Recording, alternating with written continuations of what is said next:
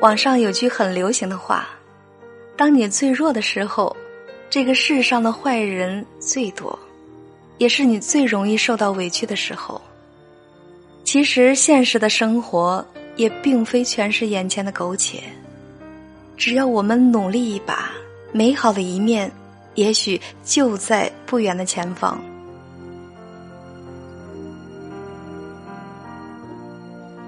各位朋友，大家好，我是西西，这里是女人课堂女性成长板块。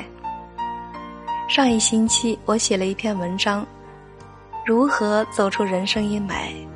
还没顾上听的朋友，可以在此处打开链接。文章发布出来后，我看到有位叫君的网友在文章留言区写下了一段文字，我好想参加，只是不知我行不行。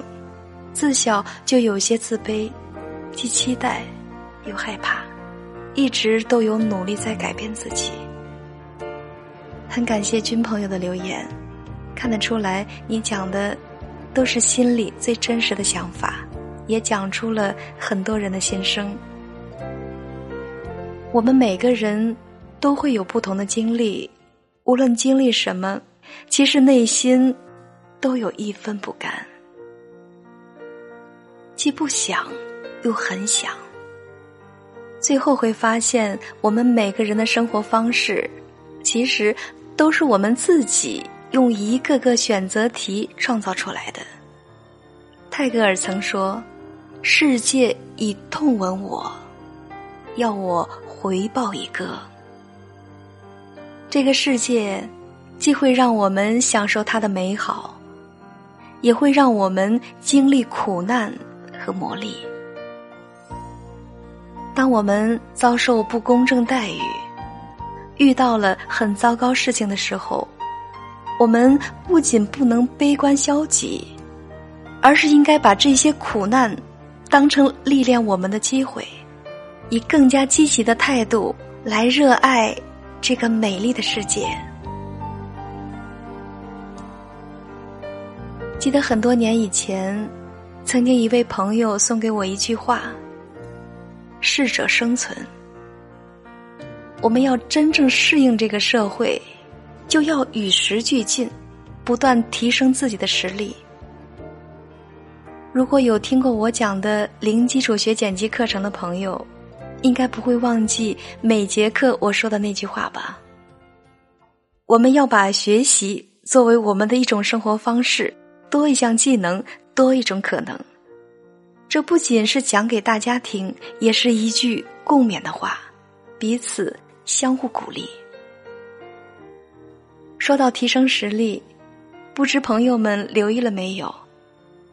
最近几年，社会上掀起了一股热潮，尤其是随着董卿的朗读者越发高涨，纷纷成立了各种读书会和练习发声的学习群体。好声音也被越来越多的人重视起来。的确，好声音和好颜值一样，能让你在对外沟通中提升个人魅力。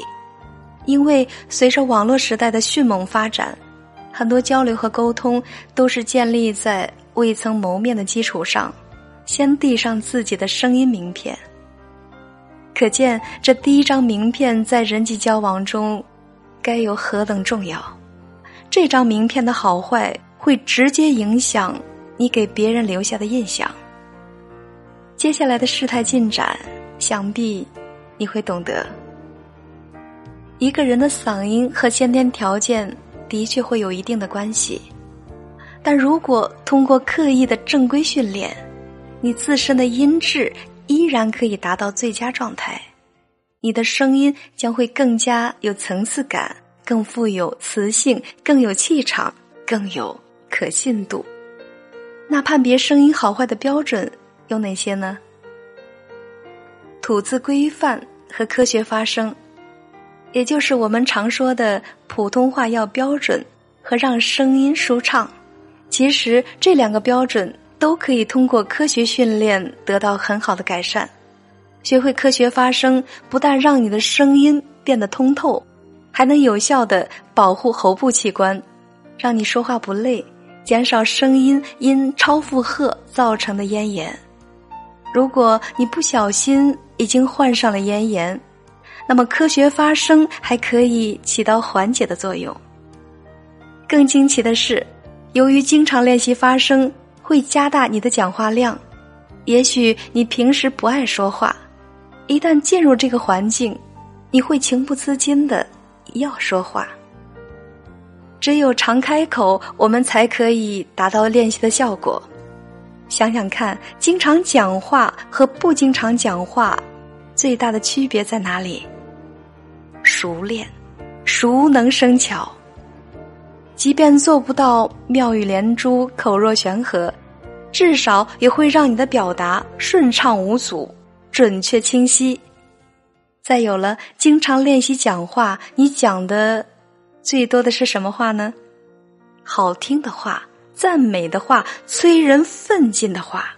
那么，久而久之，在日常对话和表达中，我们言语间流露更多的，只会是真诚，只会是尊重。有谁会拒绝一个用真诚的语言来夸奖他的人呢？还质疑吗？要想没有遗憾的人生，就从此时此刻。知而不做，怎会知道？永远不要低估我们的能力。多一些技能，就会多一些控制人生的能力。犹豫不决，只会是浪费我们有限的生命。珍惜生命中的分分秒秒，活出自己。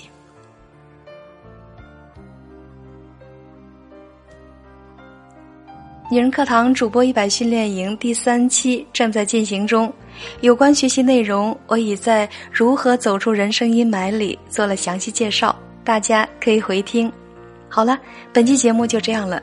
世事沧桑不定，风云变幻。即便这个世界会给我们带来伤痛，但我们依然要深情而欢愉的歌唱，因为你强大了，整个世界都会对你和颜悦色。茫茫红尘中，处处有花开，处处真情在。愿褪去冬日的厚妆，趁着春光明媚，轻装上阵。踏上新征程，亲爱的听众朋友，如果还想了解更多资讯，欢迎添加班长微信号二八四九二七六九八二，我是西西，感谢您的聆听。喜欢我的声音和我们的节目，可以在文章末尾给我们点赞或留言。如果还想查看节目的文字稿或与我们取得更多交流，欢迎关注女人课堂微信公众号 FM 幺三三二，更多精彩女性成长内容与您共享。下期节目，我们再见。